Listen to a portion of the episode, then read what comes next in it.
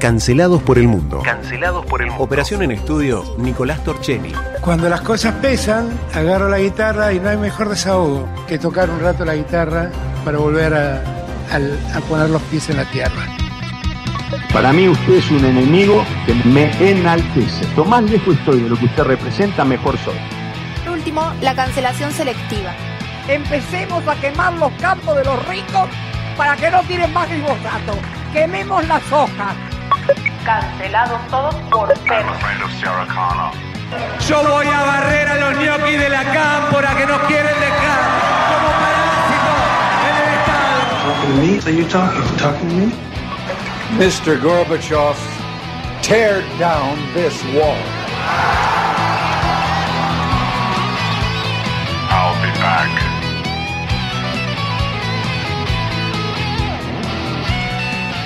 Muy buenas tardes, jueves 10 de noviembre de 2022, una tarde más en Cancelados por el Mundo, historias de hoy, noticias de ayer. Quien les habla y los saluda, Ulises Loskin, en compañía del profesor Bruno Sansi y en la conducción de esta nave bajo la lluvia, Lucho Santana. Hoy en un programa especial porque es el cumpleaños de LU20. Feliz cumpleaños. 59 años tiene, unos cuantos más que yo, no sé qué vos. Bruno No mucho más que yo. pero increíble. Yo tengo una, eh, una experiencia muy particular con el 20 porque yo llegué a la Patagonia hace 13 años y ya allá por Bahía Blanca, 580 venía el dial buscando y ahí quedó. Y no se movió más en 13 años, fijo ahí. Sí. Eh, tiene eso, la LU20. Es impresionante. Yo le decía a Lucho Santana que la primera vez que estuve frente a este mismo micrófono fue en el año 1981. Eh, justamente teníamos un programa de la escuela 138 Nicolás Ortiz que dirigía nuestra profesora Mary Zabaleta de Carabajal, que le mando un abrazo gigante. Ella nos hizo amar este micrófono, esta radio, y nos escucharon, teníamos 11 años en ese entonces, y nos escucharon en todo Chubut. Tenemos un micro de educación. Mira vos, qué bárbaro. Yo después tuve, en el transcurrir de los años acá en la Patagonia, y, tuve la suerte de conocer personalmente a Mariana y a su familia y a gran parte de la gente que trabaja acá. Y la verdad es un equipo increíble y fantástico. Creo que hay una labor social muy importante y la apropiación que tiene la gente, tanto en el interior como en las ciudades, de lo que es la radio L20, es algo increíble, es algo que, se vive muy íntimamente, al menos para los que nos sentimos aceptados por la sociedad acá en, Chubut. Así es, así que bueno, feliz cumpleaños a la radio. Si escuchan la lluvia de fondo, hoy es un día lluvioso y es un día especial porque tenemos nuestro segmento de cancelados, ¿sí? cancelados por el mundo, y vamos a dedicar todo nuestro programa a dos problemáticas, cancelados básicamente los martes y los jueves tratamos cuestiones editorializadas. Con la diferencia es que hoy tenemos una entrevista impresionante para hacer con una persona de un nivel que nos honra y nos enorgullece inmensamente de que nos haya simplemente levantado el teléfono para atendernos. No sé si ustedes recuerdan, allá hace muchos años, eh, en una entradera, un joven estudiante de cine fue a hacer un trabajo, a organizar un mini documental con una compañera y un ladrón, una persona armada, una persona que fue a asaltarlos, redujo a la chica y el muchacho no sabemos exactamente qué hizo, si se resistió o no, estaban en el domicilio de una de las víctimas, le pegaron dos tiros. Uno en realidad no lo, lo tocó y el segundo fue directo al pecho y murió en minutos. Este muchacho era de apellido Agrest, era un estudiante de veintipocos años que murió tal vez intentando defender a su colega de estudios, a su compañera. ¿Por qué digo esto? Porque el asesino era un reincidente. En ese momento debería estar preso, debería estar en la cárcel y sin embargo no estaba donde correspondía que la justicia lo haya colocado. Así que asesinó a Ezequiel Agrest el 8 de julio del año 2011.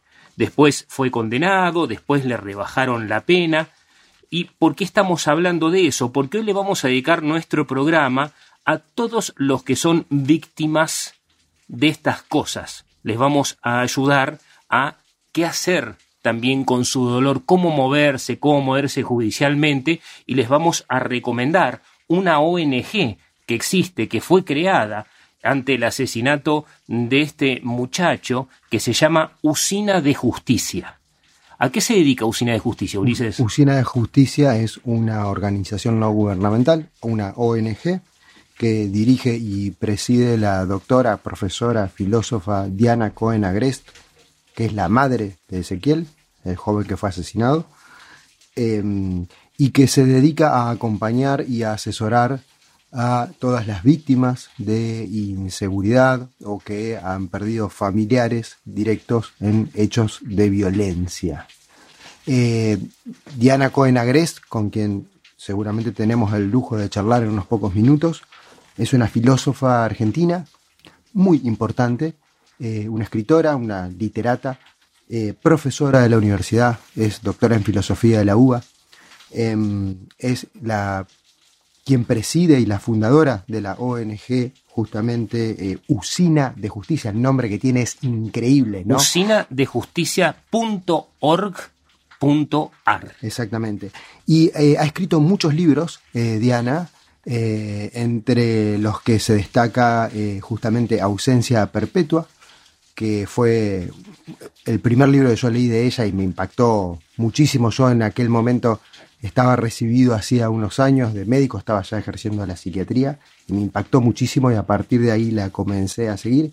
Y el último libro que ella tiene ahora se llama Elogio del Disenso, que lo tenemos acá en la mesa, eh, que es una obra maestra que se devora básicamente. Eh, y bueno, si, está en línea, eh, ya está en línea, está en línea me voy a permitir saludar a la doctora Diana Cohen Agrest. Muy buenas tardes. Ulises Loskin y Bruno Sansi la saludan. Hola, ¿qué tal? Buenas tardes. Muy buenas tardes, Diana. Muy buenas tardes, doctora. ¿Cómo va? Bruno Sansi lo saluda. Eh, la idea de charlar con usted, antes que nada, del agradecimiento, por supuesto, de las formalidades.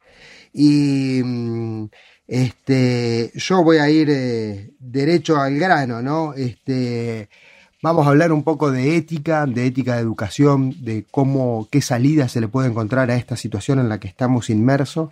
Y me voy a remitir justamente a Kant, a quien usted retoma todo el tiempo, con esta frase ¿no? famosa de él, justamente, eh, sobre mí el cielo estrellado y dentro de mí la ley moral. ¿no? Eh, ¿qué, qué, ¿Qué se puede decir de eso? ¿Cómo nos explica o a qué se refería Kant con esto? Hola. Sí, hay un pequeño... Ya estamos resolviendo la cuestión del sonido, me está diciendo Lucho Santana. Estábamos en comunicación con la doctora Diana Cohen Agrest, filósofa, autora del libro Elogio del Disenso, y le recomendamos a la gente que si entra en YouTube o tiene canal El Encuentro, puede buscar qué piensa la gente que no piensa como yo. ¿Sí? Y ahí van a encontrar el trabajo excepcional. La doctora está en el aire. Muy buenas tardes, doctora. Sí, buenas tardes, ¿qué tal? Buenas tardes, se cortó. Bueno, como no sé si había alcanzado a escuchar o no, pero bueno, la idea era charlar un poco de ética en relación también al libro, a su última obra. Y bueno, yo iba a retomar y para arrancar de alguna manera justamente con la frase de Kant, el cielo estrellado sobre mí y la ley moral dentro de mí. A ver, eh, usted como profesora, como doctora en filosofía, ¿Qué vendría a ser esto hoy en día? Bueno, lo que dice Kant muy sintéticamente, muy escuetamente, es que la ley moral, cuando, cuando nosotros hacemos algo que está mal, por más que nosotros no, no hagamos caso y hagamos, hagamos algo que está mal, en la conciencia aparece la conciencia de que estamos haciendo algo malo. Entonces, si yo voy y robo, por poner un ejemplo, más allá de que lo haga, y trate de intentar justificarme, en la conciencia aparece ese, ese, ese vicio moral como un hecho. Entonces es un hecho innegable. Entonces él dice, la conciencia moral está en cada uno de nosotros.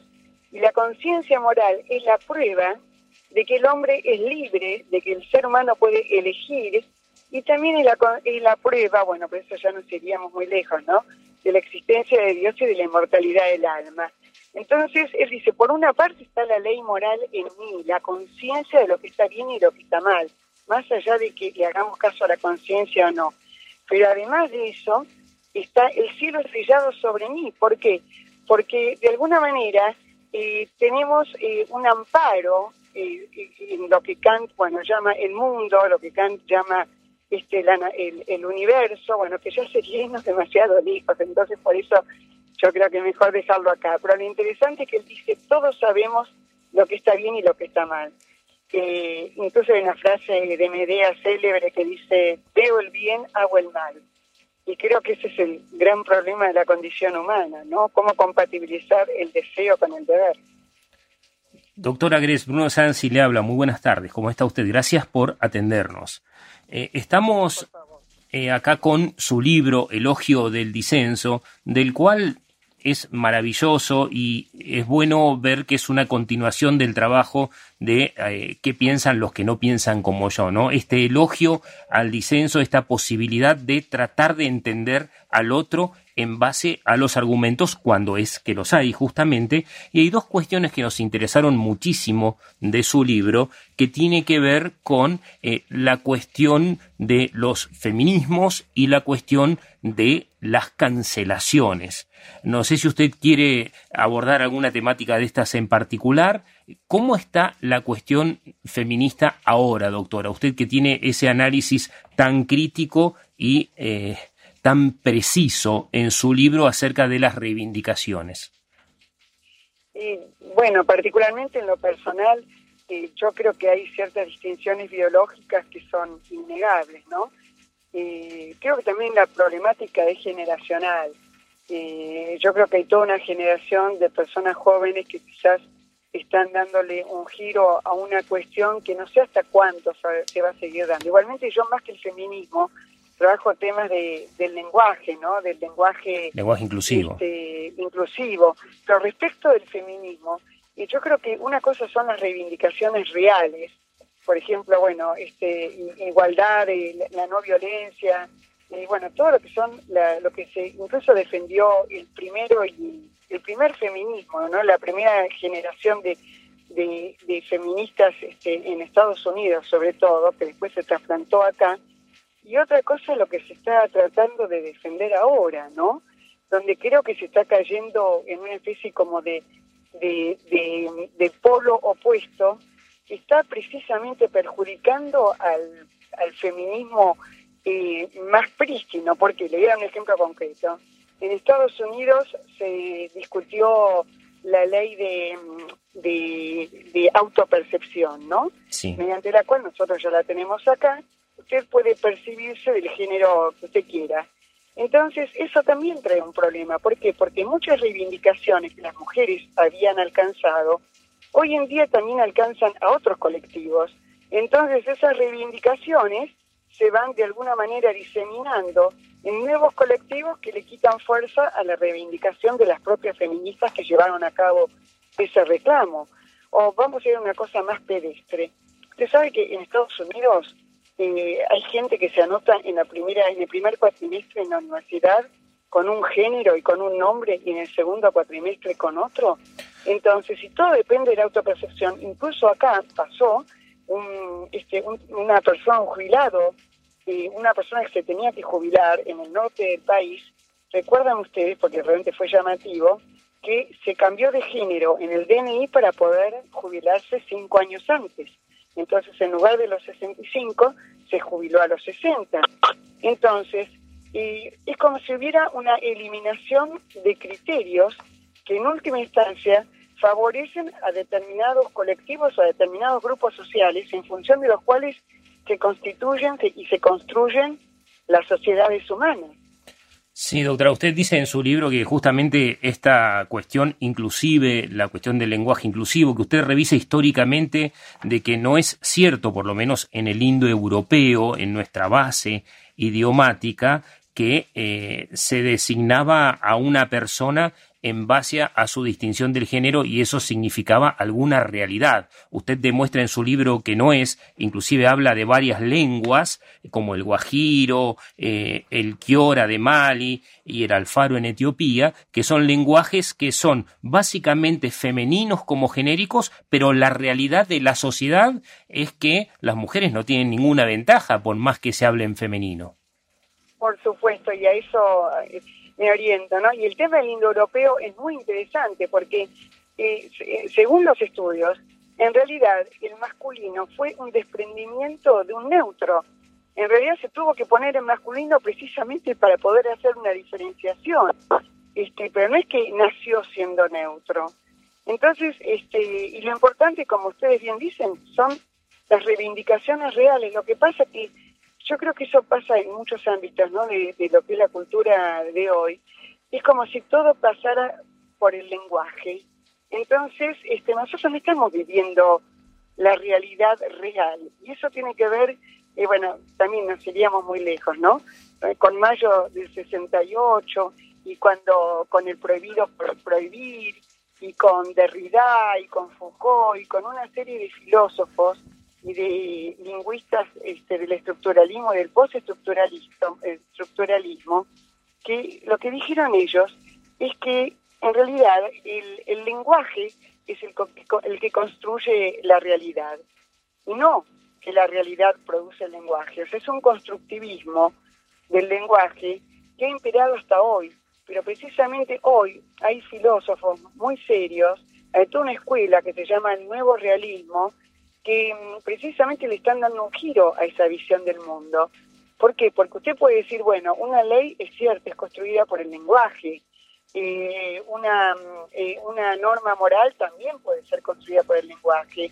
Pero que hay estrellas, o para retomar el comienzo de la conversación, que hay un cielo estrellado sobre mí, eso no es construido por el lenguaje. O sea, por más que la humanidad desaparezca, el cielo estrellado va a seguir existiendo. Es más, fíjese qué, qué curiosidad, ¿no? Porque ese cielo estrellado, este, en este momento nos, nos está llegando la luz de una estrella que quizás eh, se apagó hace muchísimos años, pero hay otras estrellas. Entonces, eso el constructivismo no lo quiere ver. Y toda esta corriente del feminismo radical que dicen, bueno, yo pertenezco al género según el cual me autoperciba, tiene que ver con eso, como si todo fuera una construcción humana. Y eso nos lleva a negar la realidad. Pero lo cierto es que cuando usted ve, pone un vaso encima de una mesa y ese vaso se cae, entonces la ley de gravedad no depende de un observador. La ley de gravedad depende precisamente de la ley de gravedad, de, de las condiciones físicas de la Tierra. Entonces, este, las consecuencias que trajo este constructivismo aplicado a todo realmente son nefastas, pero hoy estamos viendo el giro. increíblemente estamos haciendo un giro en la cultura. Eh, doctora eh, Ulises Loskin acá nuevamente. Eh, yo voy a, retomar un pasaje de su libro cuando usted habla del lenguaje, cómo se impone muchas veces como un hecho autoritario y la pregunta va destinada justamente a primero voy a leer el, párrafo en sí y después va la pregunta que ya se la adelanto en relación a cuál es la ética del educador que intenta imponer un lenguaje, ¿no? Entonces voy a, a, proceder a leer. Desde el punto de vista deontológico, imponer una lengua sobre otra atenta contra el principio de autonomía y de autodeterminación de la persona humana. Hemos visto, quizá en el último tiempo, cómo se ha intentado imponer el, el lenguaje inclusivo en algunos ámbitos académicos por parte de algunos educadores, incluso como algunas universidades lo han tomado incluso para emitir sus títulos al respecto. ¿Qué pasa acá desde el punto de vista ético respecto de esto? O sea, ¿y qué es lo que estamos haciendo acá? Y bueno, lamentablemente estamos viviendo, aunque parezca increíble, en época de una enorme represión, ¿no? De lo políticamente correcto en el lenguaje, este, y se está haciendo un, falseamiento, porque además los lenguajes son lenguajes naturales. Esto no es un lenguaje de computación, donde se cría, donde hay alguien que lo cría eh, ad hoc. El lenguaje se desarrolla naturalmente y evoluciona naturalmente. Entonces, quizás de acá a un tiempo existe una palabra, se incorpora al lenguaje, pero no se puede hacer por la fuerza eso.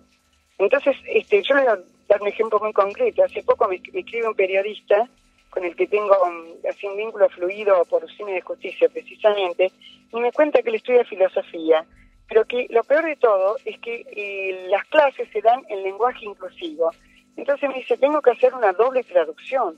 Primero tengo que traducir del lenguaje inclusivo al español, y después del español, imagínense, en filosofía, claro, con la cantidad de términos complejos que hay, entonces fíjese hasta dónde llega lo ridículo, ¿no? Este, hasta dónde realmente uno busca manipular el lenguaje, porque en última instancia, a través del lenguaje, nos han manipulado a nosotros.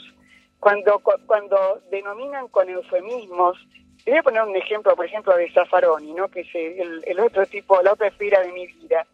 Y Zaffaroni llamaba jaulas a las cárceles. ¿Y a usted le parece que es una jaula?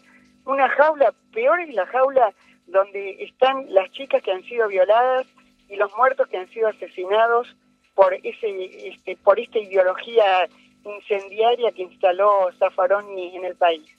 Entonces, le pongo ese ejemplo porque es el primero que se me ocurre. Pero en el lenguaje estamos todo el tiempo, eh, de alguna manera, con un neo, introduciendo neologismos, nos han impuesto neologismos que terminó por empobrecer el lenguaje del promedio de los argentinos. Porque yo los invito a que ustedes vayan a Chile, que vayan a Colombia, que vayan incluso a Venezuela, a Costa Rica, ni hablar de España. Nosotros usamos muy pocos vocablos, cada vez está empobreciendo más nuestra lengua y lamentablemente un empobrecimiento del lenguaje es un empobrecimiento también de la persona humana, de, de alguna manera del caudal simbólico que esa persona posee. Entonces es lamentable, es lamentable lo que está pasando. Doctora, eh, eh, nuestra producción nos hace llama justamente Cancelados y el nombre de Cancelados surge por un hecho de acá de uno de los integrantes, el profesor Sansi, que ha tenido en la universidad, donde por ahí por eh, algunas cuestiones o mostrar o dar determinado tipo de clases fue empezado a, a ser eh, perseguido y bueno, ahora ha quedado cesante, está ahí hay una cuestión eh, al respecto de eso y bueno, surge la idea de cancelado ya hace varios años, entendiendo y preveyendo cómo iba a ir evolucionando esta tendencia donde parece ser una bola de nieve y cada vez eh, son más las personas afectadas, ¿no? Parece ser que las personas que hoy no piensan o no son políticamente correctas o no hablan como se debería hablar o como dice el, sistema o, el relato que hay que hablar socorren el riesgo de ser eh, cancelados. Cuando hablamos hoy justamente de eh, política de la cancelación, o sea, usted lo retoma acá en el libro, eh, yo siempre hago esta comparación y digo, bueno, es como una especie de neofascismo, fascismo del siglo XXI, o quizás para usar un término más que se usa ahora, un postfascismo, ¿no? vendría a, ¿qué, ¿Qué piensa usted al respecto de esto? Sí, sí, no, no puedo sino concordar, ¿no? Porque este es como que, porque además una cosa es cancelar debido a razones de peso. O sea, un, docente que incurre en determinados actos, este, bueno, tiene que ser cancelado, ¿no?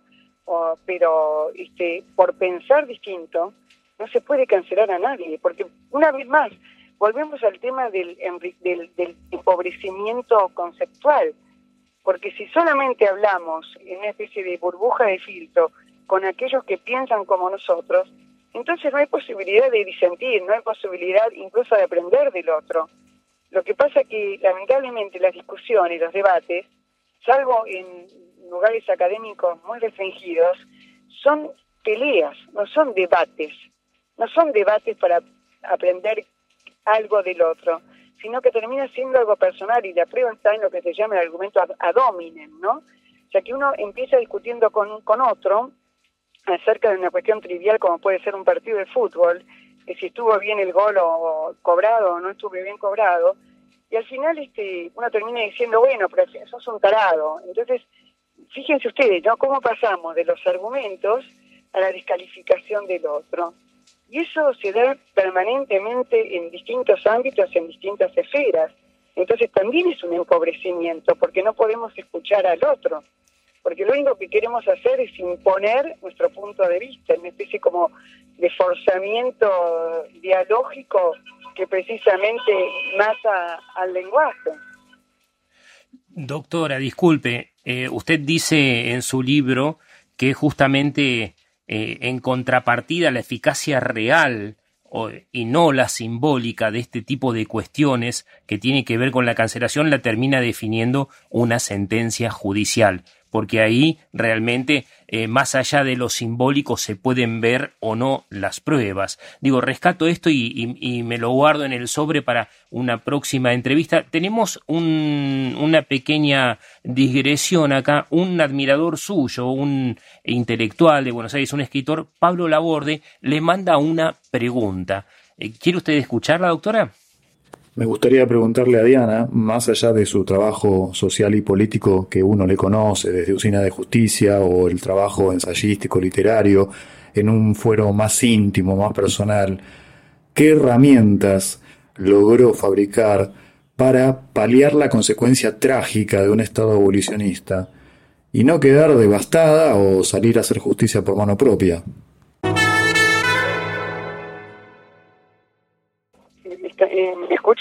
Sí, sí, sí, Diana. Sí, sí, bueno, es, todo un tema. Yo creo que en primer lugar lo que hay que hacer es este, tratar de, de, de alguna manera sembrar en las facultades de Derecho en Argentina, porque ese fue el semillero este, del que se valió Zaffaroni para realmente cambiar la, este, la cabeza de la gente.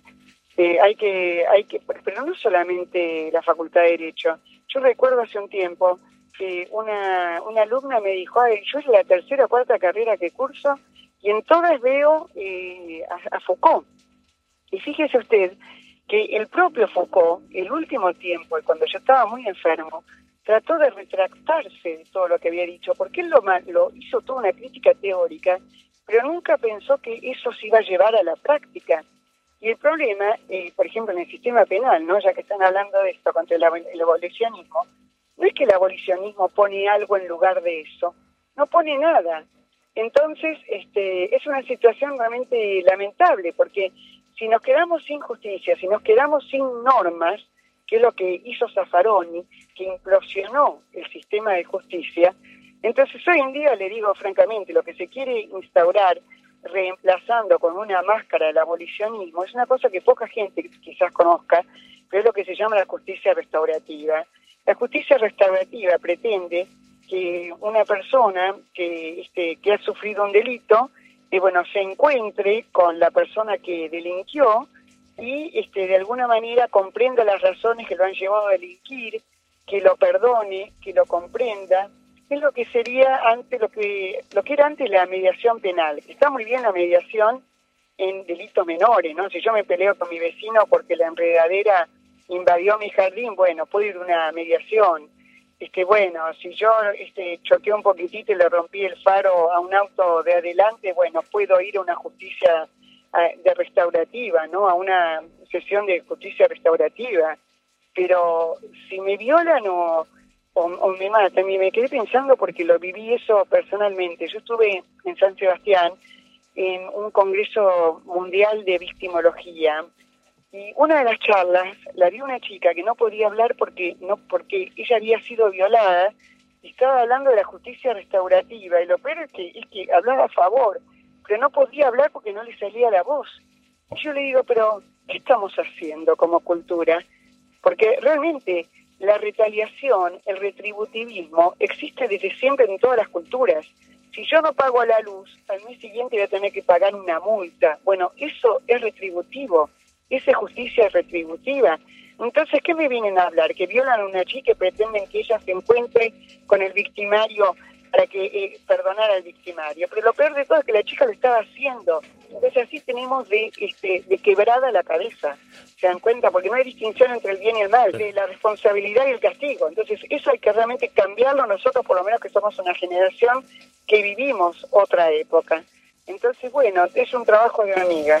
En suma, es un trabajo de hormiga. Sí, doctora Gres. Disculpe que lamentablemente el tiempo es más tirano que nunca hoy y estamos odiando el reloj. Pero tenemos que cerrar el programa porque hay unas urgencias aquí. Le agradecemos muchísimo su participación. Le mandamos eh, la edición del programa en unos minutos, si a usted le parece. Muchísimas, muchísimas gracias, doctor. conmigo y dianacoenagres.com. Muchísimas gracias y un honor.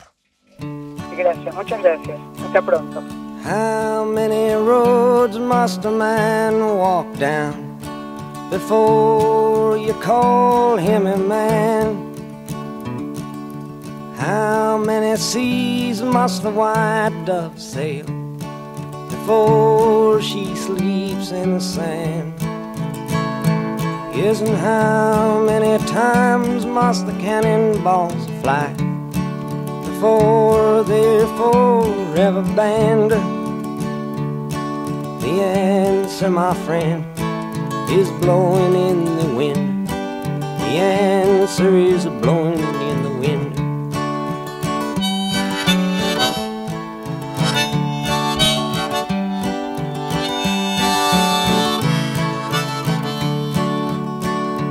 Yes, and how many years can a mountain exist? before it is washed to the sea. Yes, and how many years can some people exist before they're allowed to be free? Yes, and how many times can a man turn his head and pretend that he just doesn't see? The answer, my friend, is blowing in the wind. The answer is blowing in wind.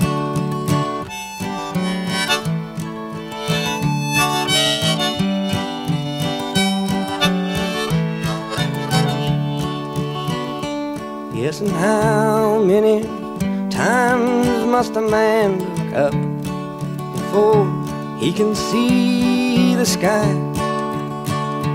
Yes, and how many ears must one man have before he can hear people cry. Yes, and how many deaths will it take till he knows that too many people have died? The answer, my friend, is blowing in the wind. The answer is blowing in the wind.